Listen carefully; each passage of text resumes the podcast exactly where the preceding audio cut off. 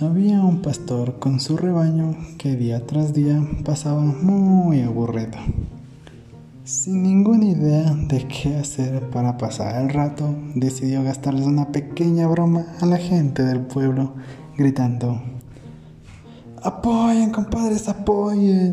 Un lobo se va a comer a mis ovejas. La gente de la aldea, alarmada, salieron con palos y piedras a apoyar a su pana pero al llegar lo encontraron muriéndose de la risa.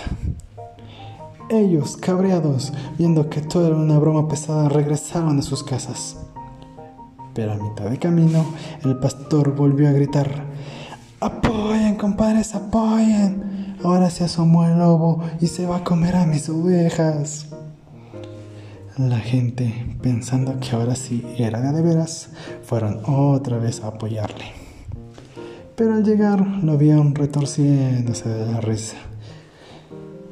Ya cansados de sus bromitas, se hallaron más cabreados del lugar. Al día siguiente, el pastor recordando lo que había pasado, seguía riéndose. Cuando sorpresivamente apareció de la nada un lobo que empezó a lanzarse encima de las ovejas.